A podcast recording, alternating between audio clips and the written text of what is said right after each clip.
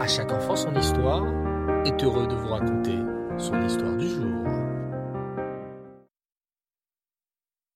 Bonsoir les enfants, content de vous retrouver. Et en plus, c'est toujours les vacances, donc ça doit être super. Alors, ce soir, je vais vous raconter une histoire sur le rosé de Lublin. C'était à l'époque du Maguide de Mezrich et de l'Admorazaken, le rabbi Zalman de Liadi. En Pologne, le rosé de Lublin était un grand sadique qui voyait l'avenir. Il recevait tous les jours des chassidim qui venaient lui demander des conseils ou des brachot. Un jour, il y avait un homme riche qui est venu le voir. Il était marié depuis peu, était un érudit en Torah, et, étant riche, il pouvait étudier la Torah autant qu'il le souhaitait, n'ayant pas besoin de travailler pour s'enrichir. Alors, il consacrait tout son temps à l'étude de la Torah.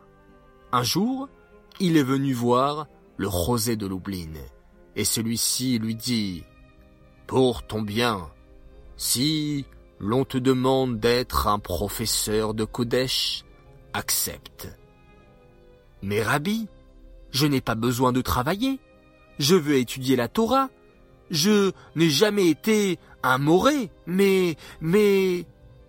Pour ton bien, je te le répète, il est préférable que tu sois Mélamède, un moré de Kodesh. Très perturbé, ce jeune marié sort de la chambre du rosé et regarde autour de lui. Une file de personnes attendaient leur tour il entendit un homme se plaindre. Je cherche un moré pour mes deux jeunes garçons.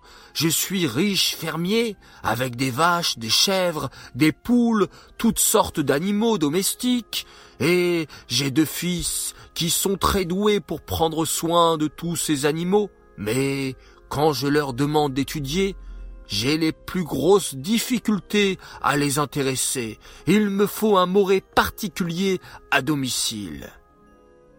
Le jeune homme, entendant cela, comprit que cette demande lui était adressée.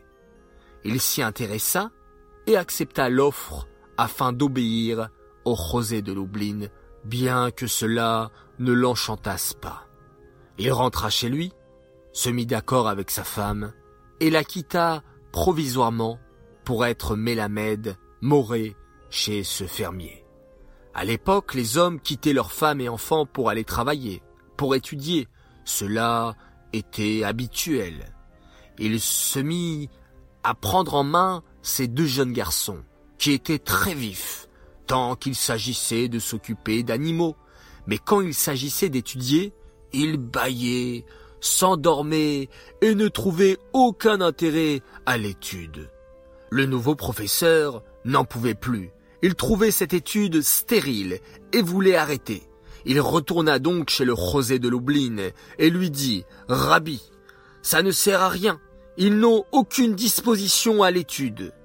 Et le rabbi lui dit As-tu prié pour eux Pour leur réussite?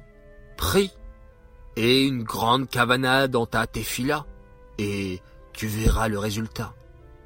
Le Mélamède retourna, pria s'investit encore plus, et bientôt une lueur apparut. Les enfants commençaient à réagir et être réceptifs.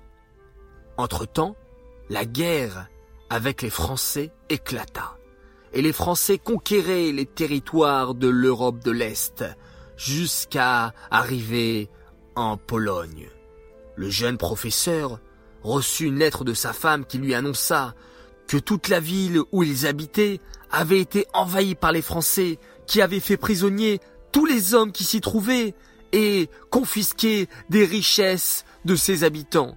Et heureusement qu'il n'était pas là, elle ne l'aurait peut-être jamais revu.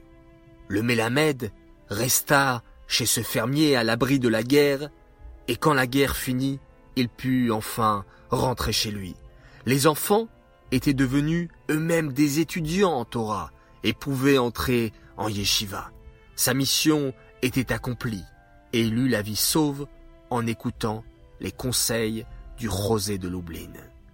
Voilà, les enfants, encore une belle histoire où il faut toujours mettre sa confiance en Hachem et en la parole de notre sadikim. Voilà les enfants, j'espère une nouvelle fois que cette histoire vous a plu et j'aimerais dédicacer cette histoire pour la Refoua Shelema de Netanel Ilan Ben Sheina Tzipora. J'aimerais également dédicacer cette histoire pour deux petites filles ou même deux grandes filles qui m'écoutent tous les jours, Perla et Abby, qui souhaitent d'ailleurs un grand Mazal Tov à leur papa. Voilà les enfants, je vous dis à très vite, bonnes vacances, Laila Tov, et bien sûr, comme toujours, on se quitte avec le schéma Israël.